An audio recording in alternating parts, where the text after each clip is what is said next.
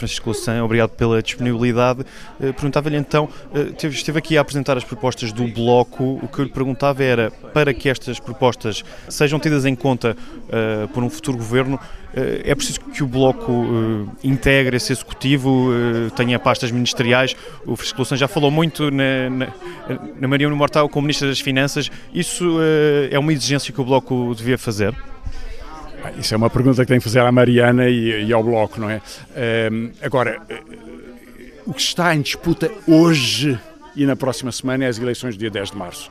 E nos campos políticos que se definem, não é? O campo AD, Iniciativa Liberal, e o campo em que à esquerda o Bloco quer ser determinante, sabemos que há um equilíbrio muito próximo. E, portanto, nós queremos ter o impulso suficiente para que o crescimento do Bloco ajude a determinar a vitória dessa alternativa.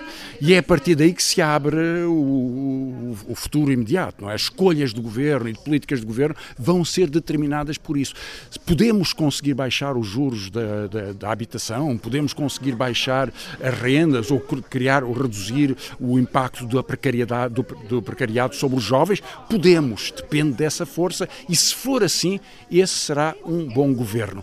Quem o compõe isso teremos que ver depois em função dos compromissos e dos acordos que possam estabelecer. É preciso ganhar primeiro. E, portanto, ganhar é o impulso que tem que, se, que, tem que vir e eu estou com muita confiança que, possa, que, isso, que isso vá acontecer. Mas se for o PS a ganhar as eleições, vê eh, abertura para estas prioridades, eh, para os salários, a habitação que, que estiveram aqui a falar? Repara, nós chegamos aqui com um desastre político da maioria absoluta e não vai haver nenhuma maioria absoluta do Partido Socialista. Isso é um, um pesadelo do qual já nos livramos. Mal do país se isso acontecesse. O que pode acontecer e tem que acontecer é o esforço do Bloco de Esquerda para vencer a direita, é conseguir compor uma força de compromisso em que o Bloco possa determinar essas alternativas. Sem, com, é com o Bloco que elas podem ocorrer e com a força do Bloco que elas podem ser determinadas. Queria fazer uma última pergunta sobre o aborto, eh, sobre o que, sobre o que esteve eh, aqui a falar. Uh, Luís Montenegro ontem recuou na posição de, de Paulo Núncio. Acredita que mesmo assim a, a AD vai querer avançar com restrições ao aborto? Está por ver. De facto, o Passos Coelho, ou seja, o PSD e o CDS, já o fizeram quando puderam no governo e foram derrotados pela sensatez da maioria que depois protegeu os direitos das mulheres, embora ao longo dos últimos anos é verdade que o governo do Partido Socialista, neste caso, deixou cair os serviços de saúde a tal ponto que uma das vítimas foi a mulher que queria interromper uh, com segurança e com proteção hospitalar a sua gravidez, caso assim o entendesse. Mas, na verdade, uh, é preciso pensar de novo sobre essa questão. Os centros de saúde devem poder ter esse acesso, os enfermeiros devem poder fazer esses atos clínicos fundamentais. Portanto, é possível fazê-lo e sabemos como, como o fazer. Uma nova maioria pode garantir que isso acontece? Claro que sim. O que faria uma AD se porventura ganhasse, espero que isso seja evitado, poderia ter a tentação de voltar à mesma um, giga-joga de truques que o governo Passos Coelho eh, com o CDS foi impondo no passado. Se o fará ou não, pois Montenegro que o diga.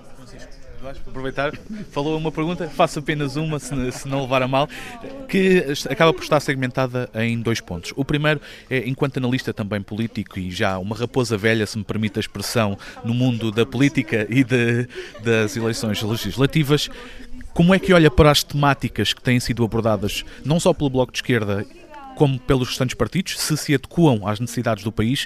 E é uma segunda que no, na Aliança Democrática vimos o regresso de Pedro Passos Coelho. Francisco Louçã foi adversário de Pedro Passos Coelho na altura em que ele estava mais ativo, digamos assim, nas leads de, do PSD e que era primeiro-ministro. Primeiro a minha questão é que se é possível Francisco Louçã, da mesma forma que Pedro Passos Coelho entrou na campanha, se Francisco Louçã põe esse cenário também em cima da mesa. Uh, sim, eu entrarei na campanha no dia 6 de março, em Braga. E em relação às temáticas que têm sido eu Quer dizer, acho que a Mariana tem sido eh, fortíssima nos debates e tem contribuído para um grande debate público, sem nunca ter uma palavra de ódio, mas procurando esclarecer sobre a habitação, sobre a educação, sobre política internacional, que já agora se fala pouco, sobre justiça, sobre combate à corrupção. Acho que esse é o papel que o Bloco de Esquerda deve, dar, deve, deve ter, o mais eh, propositivo, o mais consistente possível.